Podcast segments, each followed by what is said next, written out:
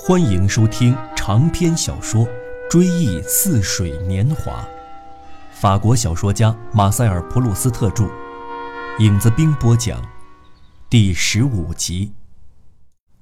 有一个礼拜天，我正在园中读书，被斯万的来访打断：“你读什么呢？能给我看看吗？”“哟，被哥特写的？谁跟你提到他的作品的？”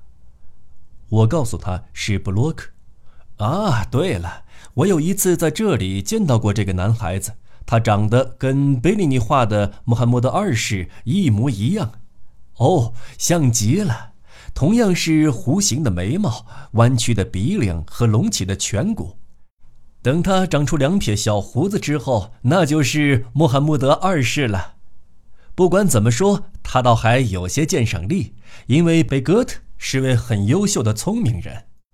从来不提自己熟人的斯万，发觉我对贝戈特如此钦佩，便出于好心为我破了一次例，说道：“我跟他很熟，要是让他在你的书的扉页上写点什么能使你高兴的话，我倒是可以为你请他题词的。”我不敢接受他的好意，只是问了斯万好些有关贝戈特的问题。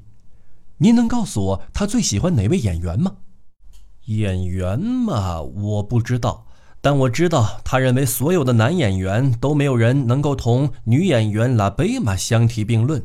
他认为拉贝玛比谁都高出一筹。你看过他演的戏吗？没有，先生，我的父母不让我去剧院看戏。可惜，你应该要求他们允许你去呀。拉贝玛在《菲德尔》和《西德》这两出戏里，可以说只不过就是一名女演员。但是你知道，我一向不大相信艺术有什么高低之分。我发现，而且过去他同我的两位姨祖母交谈时，这种表现已多次让我深感诧异。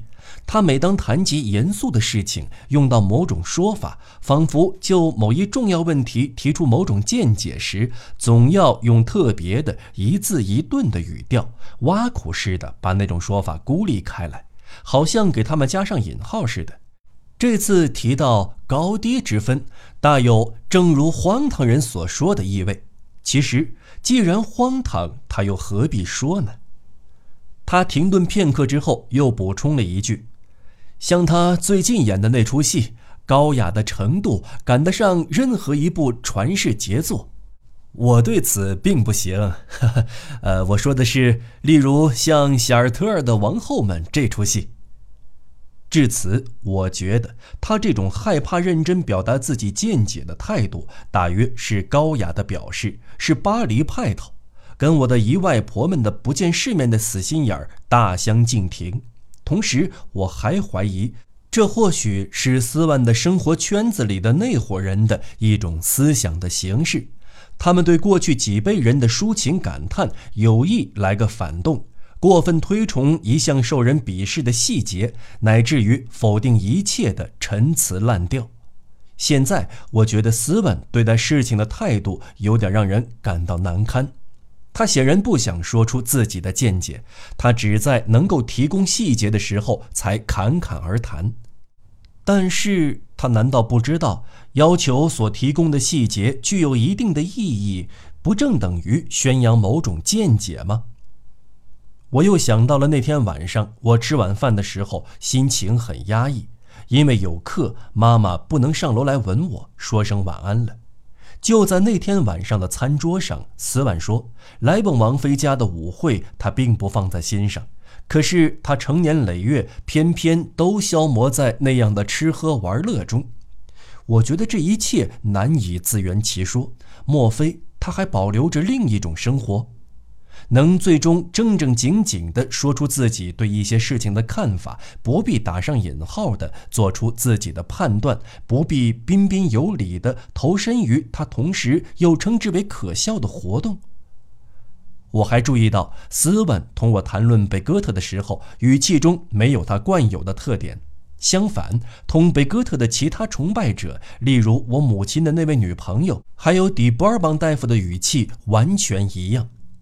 他们提到贝戈特，同斯文一样，也说这人优雅而聪明，很有特点，有自己的一套叙述方法，有点过于讲究，但亲切宜人。看到他写的东西，不必看作者的署名，便马上认出是他的作品。但是谁也不会进而说他是位伟大的作家，才华横溢。他们甚至不会说他有才气。他们之所以不这么说，是因为他们心中无数。一位新作家的外观明明同我们包罗万象的观念中标上大才子的称号的模式完全吻合，我们却总是迟迟认不出来。恰恰是因为他的那副面貌是新的，我们才觉察不到他同我们心目中的才华完全相符。我们宁可说他独创、优雅、精致、豪放。最终有一天，我们才认识到这一切恰恰。就是才华。贝哥特的作品中有谈到拉贝玛的吗？我问斯万先生。我想他在论拉辛的那本小册子中谈到过，不过大约早已售完了，可能后来又重印过一回。我打听打听。况且你要什么，我都可以向贝哥特提。一年当中，他没有一个星期不到我家来吃饭的。他是我女儿的好朋友。他们一起去参观历史古城、教堂和宫堡。因为我对于社会地位的高低毫无概念，所以长久以来，我的父亲认为我们不可能拜访斯万夫人和斯万小姐。我还因此而想象他们同我们隔得太远，反倒使他们在我心目中增添了威望。我惋惜我的母亲不像斯万夫人那样染头发、抹口红。因为我听我的邻居萨什拉夫人说过，斯万夫人这样做倒并不是为了讨丈夫的喜欢，而是为了取悦于德夏律斯先生。我当时认为，我们在他的眼里一定是不屑一顾的俗物。我之所以这样想，多半还因为听人说过斯万小姐是位非常漂亮的姑娘。我常常梦见他。每次都把他想象成为既骄纵任性又委婉动人，直到那天我才知道，原来他的地位如此难得。他享有那么多的特权，却习以为常。当他问他的父母谁来吃晚饭的时候，他所得到的回答竟是那样高贵的客人的字字铿锵、金光闪闪的大名——贝戈特。那样的贵客对他来说只是家里的一位老朋友。我在餐桌上所能听到的只是姨祖母的议论，而与此相应的亲密的谈话对他来说却是被哥特诉说自己书中没有论及的各种问题。我真恨不得能够亲自聆听他的高见呀！临了，他一旦要去参观什么古城，贝哥特总像下凡的神仙，再玉再灰的陪伴在斯万小姐的身边。虽说俗人不认识他，于是我感到跟他相比，我显得多么粗俗无知，而他那样活着才多有价值。我强烈的体会到，若能成为他的朋友，该有多美。而这对于我来说有多不可能，因此我在满怀期望的同时又充满绝望。现在我一想到他，常常若有所见的看到他站在教堂前面为我讲解塑像的意义，而且还面带对我嘉许的微笑，把我作为他的朋友介绍给贝戈特。各地大教堂在我的胸中引发出的种种优美的思绪，法兰西岛起伏的丘陵和诺曼底省坦荡的平原的妖娆的风光，都以自己美丽的风采反射到我所构思的斯文小姐的形象上来。我真是一心只求爱上她了。为了产生爱情，必须有许多条件，其中最必不可少也最不负周折的要求，就是相信爱情能使我们进入一种陌生的生活，成为其中的一个部分。即使自称以貌取人的妇女，也能在她所看重的那个男人的身上发现一种特殊生活的气息。所以他们爱军人，爱救火队员，因为他们的制服使他们的外貌显得更可亲些。女士们认为，在盔甲之下能吻到一颗与众不同、勇于冒险、侠骨柔肠的心。一位少年君主，年轻的王储，并不需要有端正的相貌，却能在他所访问的国度赢得最令人羡慕的艳福。而对于一位普通的情场老手来说，五官端正也许是必不可少的条件。我礼拜天在花园里读书。我的姨祖母是无法理解的，一星期七天，唯独那天是不准做任何正经营生的，所以她不做针线。平时她又会对我说：“怎么，你又在看书消遣了？今天又不是星期天。”他给“消遣”这个字眼加进了孩子气和浪费时间的含义。我在读书的当日，我的姨妈莱奥尼正一面同弗朗索瓦斯聊天，一面等待欧拉里的来访。姨妈告诉弗朗索瓦斯说，她刚才看见古比尔太太走过，没有带雨伞，穿的是那身从前在夏多丹做的丝绸的长裙。倘若黄昏前她还有不少路要走的话，那身裙子恐怕要挨雨淋了。嗯，可能吧，可能吧。意思是不见得吧，弗朗索瓦斯说，以免断然排除天色好转的可能性。你看，姨妈拍了拍脑袋说：“这倒提醒我了，我还没有打听到他是不是在领圣体之后才赶到教堂的呢。待会儿我得问问欧拉里。弗朗索瓦斯，你看，这钟楼后面的那团乌云，瓦片上那点儿阴阳怪气的阳光。”肯定天黑之前要下场雨的，不可能就这样下去。天气太闷热了，雨下得越早越好，因为只要暴雨不来，我喝下去的维系圣水也就堵在胸口，难以消化。我的姨妈最后又补充这么一句：总的来说，他巴望维系圣水早早消化的急切心情，大大超过唯恐古比尔夫人裙子淋湿的担心。可能吧，可能吧。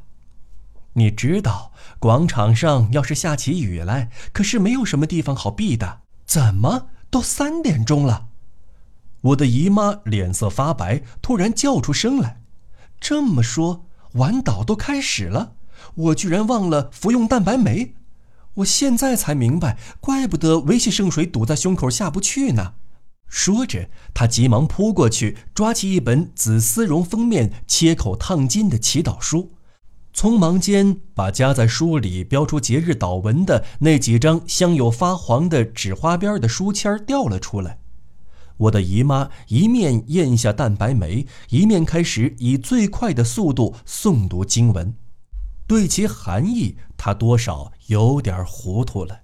因为他心神不定，不知道服用维系圣水之后，隔了这么久才服用蛋白酶，还能不能赶上药力，让圣水早早消化。都三点了，时间过得真快，简直不可思议。窗户上像有什么东西碰了一下，接着又像有人从楼上的窗子里撒了一把沙子，簌簌地往下落。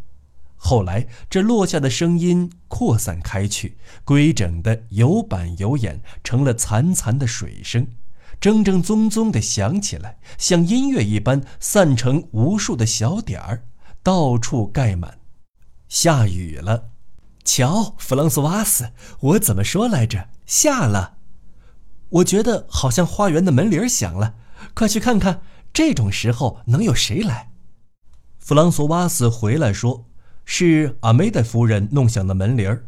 她说她要出去散散步，雨可是下得很大呢。